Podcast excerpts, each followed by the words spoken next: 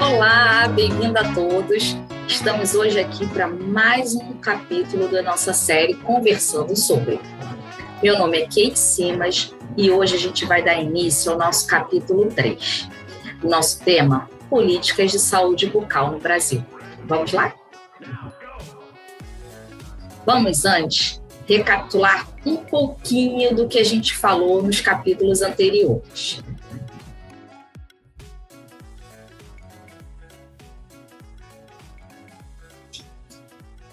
pouquinho sobre políticas públicas. As políticas públicas constam de um conjunto de ações do poder público. Elas visam solucionar problemas da coletividade, por intermediarem ações entre o Estado e a sociedade. São formuladas em documentos que orientam ações que compreendem a aplicação de recursos públicos.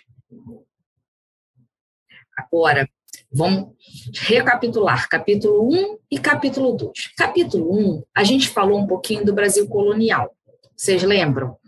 Brasil colônia, chegada dos portugueses no Brasil, a saúde era primordialmente executada por curandeiros, que eram os índios, os negros que chegavam escravizados, que usavam ervas, o que eles conheciam da terra e o que eles tinham como cultura.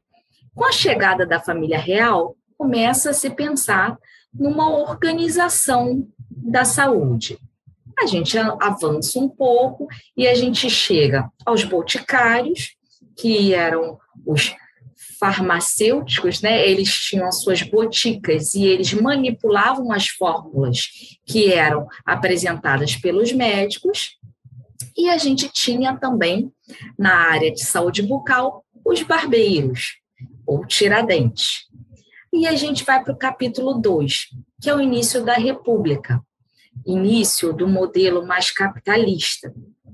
E a gente vai até 1930. Essa é aquela época que a gente tem a nomeação de Oswaldo Cruz, que começa a apresentar alguns programas campanhistas, que a gente chamava assim, né? e tomavam conta de, uma, de um coletivo, né? E com algum, algumas é, adoções de algumas medidas sanitárias, e a gente tem a tão famosa também revolta da vacina. E a gente tem, a, a depois da revolta da vacina, a gente tem a Lei Eloy Chaves, e a gente agora vai começar a falar de 1930, até a Constituição Federal de 88. Aqui o nosso quadrinho, mostrando qual a região que a gente vai cuidar agora, qual o período que a gente vai cuidar. E a gente vai para 1930. Em 1930 foi criado o Ministério da Educação e Saúde Pública. Acontece no país, nesse momento, sistema econômico de características industriais, passando a saúde do corpo do trabalhador a ser o centro da atenção. Se a força de trabalho estiver doente, como a gente vai ter produção? Então, foi por aí que iniciaram algumas, alguns movimentos em prol da saúde. De acordo com Cerveira, um autor muito conhecido, os poucos registros que a gente tem nessa época sobre a saúde bucal, na primeira metade do século, elas revelam-se vinculadas a ações curativas, voltadas prioritariamente a gestantes, pré-escolares e escolares. E aí a gente tem uma foto aqui retratando uma ação que a gente vê que é claramente escolar. Vamos então a um período conhecido como. Desculpa. Como início do regime militar. Isso aconteceu em 1964. O Estado passa a ser o gerenciador do sistema de seguro social. A promulgação do Decreto de Lei 200 Isso aconteceu em 1967. Ele, essa lei, esse decreto-lei, estabelece as competências do Ministério da Saúde. Quais seriam? Formulação e coordenação da política nacional de saúde, a responsabilidade pelas atividades médicas ambulatoriais e ações preventivas em geral, controle de drogas, medicamentos e alimentos, pesquisa médico-sanitária. A gente tem, em 74, a promulgação de uma outra lei, uma lei muito importante para a saúde bucal, que foi um marco. É a promulgação da Lei Federal 6050, que tornou obrigatória a fluoretação das águas de abastecimento público em todo o país. A gente tem, em 78, mais uma vez, desculpa, a gente tem em 78 a realização da Conferência Internacional de Saúde de Alma Ata, decorrente do paradigma da medicina comunitária. Fortemente influenciado por esse paradigma foram as definições da conferência, e surge a partir daí, no campo da saúde bucal, a odontologia simplificada, que se coloca como uma nova opção frente à dicotomia prevenção-cura. Embora essa proposta não tenha se consolidado no país, que ela não conseguiu alterar a lógica do sistema incremental que existia, ela trouxe, de qualquer forma, alguns ganhos muito importantes, como a formação e incorporação de pessoal auxiliar, o trabalho em equipe, uma nova concepção de espaços físicos, o desenvolvimento da ergonomia, a ênfase na prevenção, criação dos escovários e a educação em saúde bucal nas escolas públicas de primeiro grau. Houve a expansão do PIAS a todo o território nacional. No Distrito Federal, o Programa Integrado de Saúde do Escolar, PISE, adotou odontologia simplificada em toda a sua rede, com a, a produção de, de equipamentos e insumos, um incentivo à compra e à instalação desses equipamentos e à compra de insumos, sendo a referência para todo o país.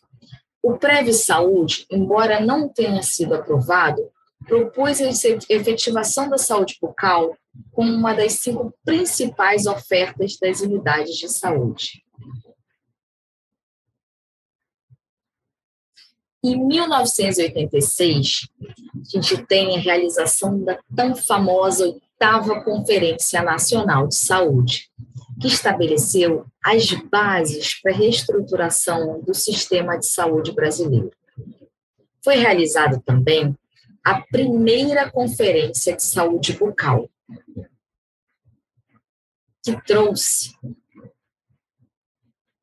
é, é, a discussão de aspectos muito relevantes das condições de atenção odontológica da população e afirmou, de uma vez por todas, a odontologia como parte integrante e inseparável da saúde geral do indivíduo. Nesse ano, foi criado Ministério da, no Ministério da Saúde a área técnica de saúde bucal, que realizou o primeiro levantamento epidemiológico de saúde bucal com abrangência a todas as regiões do país, denominado Brasil Zona Urbana, revelando uma preocupante realidade da saúde bucal dos brasileiros. E a gente tem, em 88, a promulgação da nossa Constituição Federal, que cria o Sistema Único de Saúde e define a saúde como um direito de todos e um dever do Estado. O texto constitucional demonstra claramente que a concepção do SUS estava baseada na formulação de um modelo de saúde voltado para as necessidades da população, procurando resgatar o compromisso do Estado para com o bem-estar social, especialmente no que se refere à saúde coletiva, consolidando como um dos direitos da cidadania.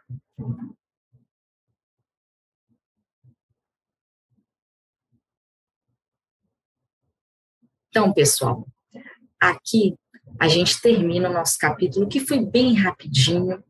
E aí, voltando um pouquinho e dando um spoilerzinho, vocês viram que em 1986 a gente tem o nosso primeiro levantamento epidemiológico. Em 96 a gente vai ter o segundo. Em 2000, com dados só divulgados em 2003, a gente tem o terceiro. E aí já a gente chama já de Saúde Bucal 2003, que é o SB Brasil.